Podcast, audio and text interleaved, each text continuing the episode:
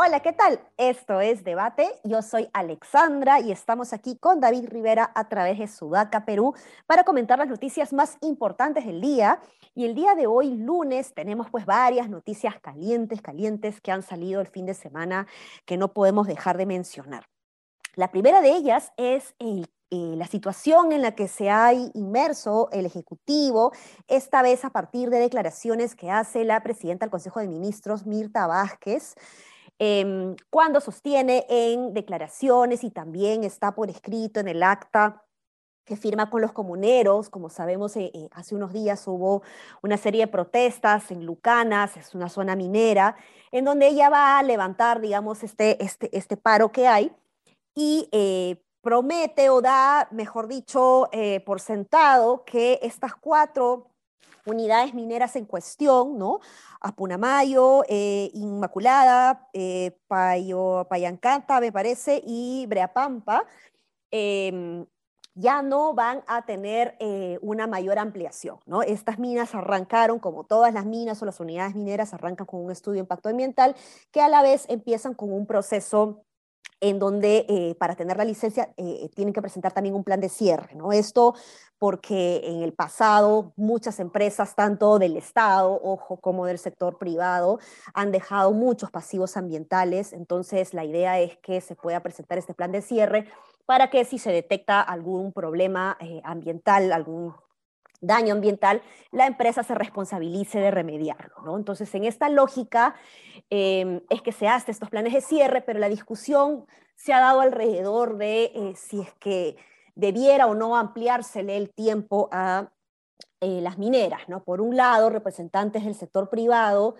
están eh, indignados porque eh, las declaraciones de Mirta Vázquez pues eh, las han sentido como un atropello al Estado de Derecho y a la seguridad jurídica, dado que las empresas desde su perspectiva pues tienen todo el derecho de invertir y de proyectarse hacia futuro y no necesariamente en este, en este cortísimo plan, ¿no? sino de ir un poco más allá en la medida de que vayan identificando posibilidad de seguir explotando yacimientos, ¿no? Entonces, en esa lógica, el problema nace a raíz de las declaraciones, como digo, de la presidenta del Consejo de Ministros, porque lo que ella dice, pues, da a entenderse, después entiendo que se ha tratado de corregir un poquito el Ministerio de Energía y Minas y el propio presidente Castillo el día de hoy, pero lo que ella dice expresamente prácticamente es que porque ella lo está decidiendo, no se va a dar ampliación. Y eso definitivamente pues eh, hay un error ahí de comunicación grave, me parece, porque estaría diciendo que la eh, decisión sería política, sería discrecional, cuando en realidad existe un proceso administrativo e instancias correspondientes que son las que evalúan si se debe ampliar o no y en donde eh, la persona jurídica tiene todo el derecho de saber por qué en el caso de que no se le ha ampliado. ¿no? El tema es bastante complejo, no quiero extenderme más, este, he estado eh, un poco empapándome de, estos temas porque realmente me parece bien interesante porque es un estudio de, caso de negociación y gestión de conflictos bien, bien interesante. Pero David, ¿cómo lo ves tú em, desde el punto de vista comunicacional y cómo crees que esto afecta a la estabilidad del Ejecutivo? Este, es la primera crisis generada por Mirta Vázquez y, parece que se ha equivocado, y que se ha equivocado porque incluso en el escenario en el cual ella tuviese razón sobre la conveniencia de cerrar esas minas, no es la forma de hacerlo. Digamos, allí hay una, hay una minera importante que es Hochschild, que cotiza en Londres, que su acción se cayó hoy día 50% de la apertura y ha cerrado con 40% hacia abajo. Entonces, creo que no ha medido las consecuencias de lo que estaba diciendo. Pero además de eso, eh, parece que además está equivocada sobre el tema de los planes de cierre, porque efectivamente los planes de cierre eh, tienen fechas, fechas además propuestas por las empresas y aprobadas por las autoridades, para evitar daños ambientales, ¿no? Y además se ha quedado claro en estos días y ha sido interesante ver que estos planes de cierre son, son progresivos, es decir, no todo se hace al final de la operación, sino que conforme van, van avanzando, partes que ya no se van a seguir utilizando se van cerrando. Pero también ha quedado claro que, eh, que digamos, eh, siendo cierto que hay fechas definitivas y que son un instrumento de gestión ambiental importante, también es cierto, como tiene lógica, la verdad, es que las empresas mineras siguen explorando. Entonces, si ellos encuentran más recursos minerales, que es lo que suelen hacer, lo que hacen es pedir ampliaciones eh, de sus operaciones.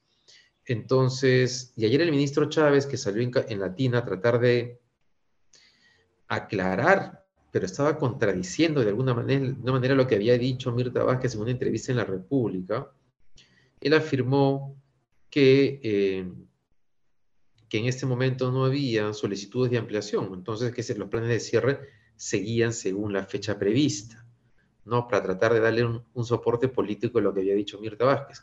Y en caso si las mineras presentasen solicitudes de ampliación, entonces se evaluaría. Pero ahí nomás al rato se fue de la entrevista, se acabó la entrevista, se fueron a la pausa, vuelven y Mónica Delta agarra y dice, bueno, me acaban de pasar la información de que efectivamente una de las minas de Hochschild ya pidió la ampliación de operaciones. Entonces, no es cierto que no haya solicitudes. Entonces, parece que hay un zancochado ahí dentro del gobierno que no se ha manejado esto con mucha claridad. Tal vez, tal vez este, con todas las virtudes políticas que tiene Mirta Vázquez, eh, tal vez le haya ganado su posición, no voy a decir antiminera, porque no creo que sea antiminera, pero sí esta, esta sensación de que siempre hay hay un abuso de parte de las mineras frente a las comunidades, lo cual es cierto que pasa en muchos sitios. No me queda claro que sea el caso de los Hochschild. No he ido a visitar sus operaciones, pero me parece que son de los grupos empresariales como más, más serios. responsables que tenemos en el Perú. Pero, ¿sabes qué dicho eso, Ale? También me ha sorprendido, y eso es, un, eso es una muestra del problema que tenemos en el Perú. Todos los medios de comunicación nacionales hablando sobre el tema minero, minero, no he visto en ningún lado, y he buscado en prensa escrita, televisión, radio, alguien que resuma qué están pidiendo las comunidades, qué les molesta a las comunidades, por qué estaban pidiendo el cierre de operaciones y hasta ahora no he encontrado nada. Me acaban de pasar un video que dura cuatro horas de la reunión de Mirta Baje con los comuneros y claro, no me dan, no tengo tiempo para ver cuatro horas un video, ¿no? Pero digamos que si me dedicara a hacer periodismo, sí, sí lo vería, ¿no? Este, pero hasta ahora no sabemos nada, entonces estamos enfocados en el impacto en las empresas, que me parece bien, porque es real, pero no sabemos nada de qué cosa le preocupa y por qué estaban reclamando las comunidades. Sí, yo creo que hay, hay varios temas que no se están tocando y que eh, suele suceder cada vez que hay un conflicto.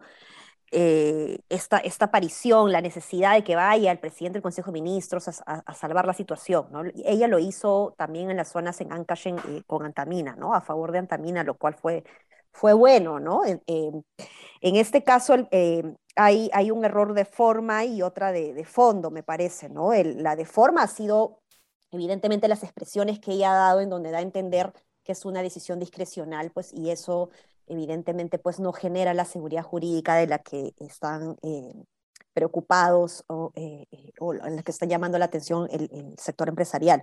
Y del, el fondo es que se ha tratado a estas cuatro mineras como si fuesen lo mismo cuando son casos independientes o que en todo caso el proceso administrativo debe analizar cada una de estas unidades mineras Em, según eh, el contexto de cada una, según el desempeño de cada una. ¿no? Entonces, he visto en redes sociales que están hablando de que las cuatro tienen sanciones de OEFA, ¿no? que es la entidad reguladora de, de, de la, minería, eh, pero en este caso, eh, no de la minería, ¿no? sino de, temas ambientales, pero hay, hay que tener en cuenta que hay, hay sanciones que son totalmente subsanables, que son básicamente observaciones. Es como que tú entras a un restaurante y, y no encuentras el secador colgado en el, en el lugar donde tiene que estar colgado. ¿no? Entonces, no es tan terrible como llegar a un restaurante y encontrar cucarachas, ratones, ¿no?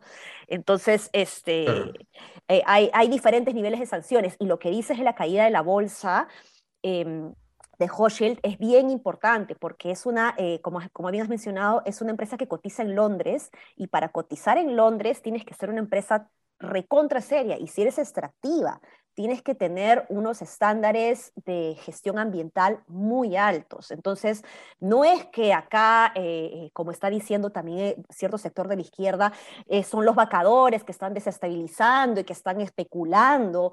No, no puedes meterte, pues la Bolsa de Londres no es ningún vacador ni está desestabilizando, ¿no? Entonces, creo que hay que poner los puntos sobre las sillas en, ambos lados y y bajar un poco la temperatura de lo que ha pasado y, analizar la gravedad del asunto, ¿no? que, las declaraciones de una eh, presidenta del Consejo de Ministros generen esto en la Bolsa de Londres eh, es, es, es, grave, ¿no? ¿no? No, habla bien de nosotros. Entonces, sí creo que tiene que haber, no un retroceso, porque el retroceso yo lo veo como algo despectivo, sino más bien como una... Eh,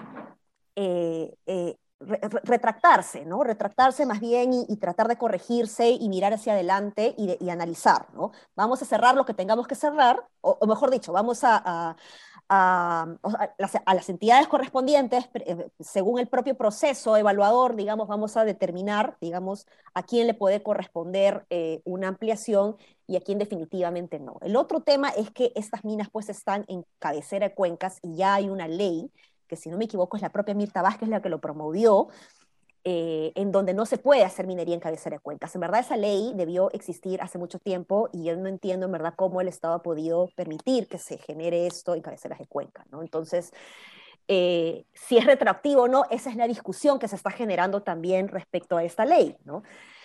Entonces, es, el, el, tema es bien complejo y lo que tú dices de los comuneros... Eh, también eh, es, es, importante porque no tenemos todavía una buena estrategia de eh, gestión de conflictos o de prevención de conflictos, de manejo de conflictos adecuados. Y por otro lado, está pasando desapercibido dos cosas que son importantes aquí. Primero, que se tiene que promover sí o sí este, mm, esta zonificación eh, económica ecológica, que es crucial para justamente la adecuada gestión de los ecosistemas y de la productividad del país. Y lo otro es eh, la minería informal. Esa zona está plagada de minería informal, ¿no? Entonces es como que tú vas a cerrar cuatro restaurantes de una cuadra, em, eh, y que lo, además lo anuncias de manera discrecional y no porque ha pasado el proceso evaluador, y al frente tienes en toda la cuadra una serie de ambulantes que no tienen permiso, que no pagan impuestos y que además tiran basura eh, en toda la cuadra. ¿no? Entonces, evidentemente, salvando las distancias, estamos hablando de daños ambientales, eh, ecológicos, que, estarían en cuestión, el uso del agua, la agricultura, ¿no? Eh, no, quisiera hacer un, ejemplo tan burdo, pero para entenderlo, creo que sí es importante también ponerse en los zapatos del empresariado, eh, porque no es una excusa decir, ah, ¿por qué a mí me, investigan o, me fiscalizan y a los mineros informales no? Sea, no se trata de eso. Los, los, empresarios tienen que buscar y aspirar siempre a la excelencia y al cumplimiento ambiental, no solamente porque la ley se lo pida, sino porque es la responsabilidad hoy cada vez más fuerte de, las empresas en el mundo, ¿no? las empresas serias. Pero eso no quita de que el Estado también tiene que empezar a ver ya qué cosas se va a trabajar con la minería informal, que es un temón ahí, ¿no?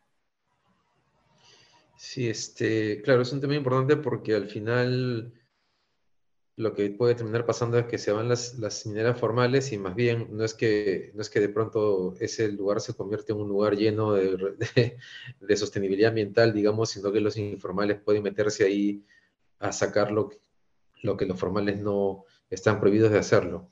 Ahora hay un tema que me, que me preocupa en términos de, o que es interesante en cualquier caso, de Mirta Vázquez, porque ella se ha metido en un lío grande en la medida que si ella da marcha atrás porque ella ha firmado un acta donde habla del cierre de las minas. Entonces, si ella de pronto se da cuenta que se equivocó y que tiene que retractarse, tiene que ir a explicarle a las comunidades por qué se ha retractado y por qué el acta que ha firmado ya no es válida. Ese me parece que es un mm. lío bien grande en el que se ha metido. No sé cómo va a salir de ahí. Este, pero bueno bien complicado. Pero bueno, vamos a seguir teniendo probablemente noticias sobre este tema durante la semana. En todo caso, pasamos a, otro tema que salió ayer en Semana Económica, salió la encuesta Poder, que es una eh, encuesta de, nicho, ¿no? No es una encuesta representativa propiamente de un, de un, gran territorio, sino más bien es una encuesta que se suele hacer a líderes empresariales del sector público, en donde se le hace una serie de preguntas sobre las personas que mm, son más influyentes, ¿no? Y entre las preguntas más interesantes, resalto la pregunta que, que ya por tercer año, año, consecutivo se la lleva Keiko Fujimori, ¿no? Que es, ¿quién crees tú que debería dejar la política? Eh, ¿Cómo has visto tú esta, esta respuesta, ¿no? O esta, mm, sí, pues este, este este premio que se lleva Keiko Fujimori por tercer año eh, consecutivo y qué otras respuestas eh, interesantes te han parecido, David, de esta encuesta. Lo de Keiko esperable, eh, lo de Castillo, bueno, es claro que en su, digamos, es normal que aparezca como un presidente débil en una encuesta que mide sobre todo líderes de opinión que son más de derecha sí es interesante que aparezca él como en la pregunta de quiénes son los personajes más desestabilizadores. Nunca aparece el propio presidente, ¿no? Y él aparece segundo después de Sarrón. Lo cual es verdad, ¿no? Él mismo es un factor de desestabilización en su, en su, en su gobierno. Y lo otro, lo otro también interesante es que se me está yendo un tema, pero hay un tema que tiene que ver con los economistas. Los desestabilizadores. Ah, ok. No, que siempre el ministro de Economía aparece como el, hombre más importante en la economía y en este caso aparece Julio Velarde, ¿no? Sí. Quien ha ido escalando posiciones, lleva, lleva, es que ya no sé cuántos gobiernos lleva Julio Velarde en, el BCR, tres creo, pero ha ido escalando posiciones en su importancia en el, como economista en el Perú. Por ahí hay alguna otra, otra variable que no recuerdo en este momento de esas tres. Sí, pues. Eh, en todo caso, es interesante también, regreso al comentario de Keiko, porque como dices, la, la, mm, la mayoría de, de, los preguntados, por no decir los encuestados, suelen ser de derecha, ¿no? Entonces, que ellos mismos sostengan que Keiko ya debería retirarse de la política es, eh, debe ser duro, ¿no? Para la propia Keiko Fujimori. Ah, había ese tema este me llamó la atención y es, eh, ¿qué opinas sobre el posible cambio de la Constitución, no? Y me sorprendió ah, que sí, también. entre las opciones de total, parcial, eh, claro, el total aparece 2%, pero 78% debe ser reformada parcialmente y 19% sin cambios.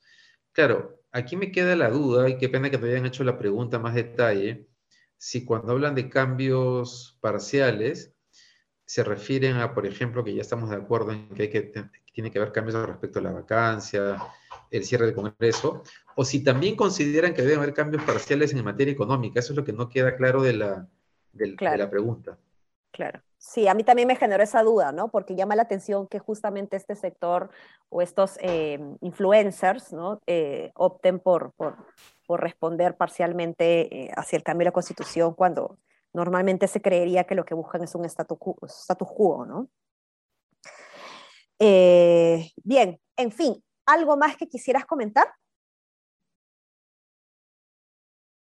David está... No, vale, creo que, eso, creo, creo, creo que eso es lo más importante de lo que ha pasado el fin de semana y hoy día, ¿no? Eso es lo más importante. va a seguir los próximos días. Sí, efectivamente, y bueno, esperemos pues que eh, se pueda optar por, por una mayor, una mayor, eh, mejores mensajes sobre todo, ¿no? Para, para, asegurar la estabilidad, ¿no? Importante resaltar también lo dicho por Pedro Castillo, que ha dicho que no se va a tomar decisiones arbitrarias y que se va a hacer uso de todos los procedimientos legales como correspondan, ¿no? Entonces creo que esto es importante y bueno, ya empezamos a tener también funcionarios públicos que entre ellos se turnan para traducirse o corregirse, ¿no?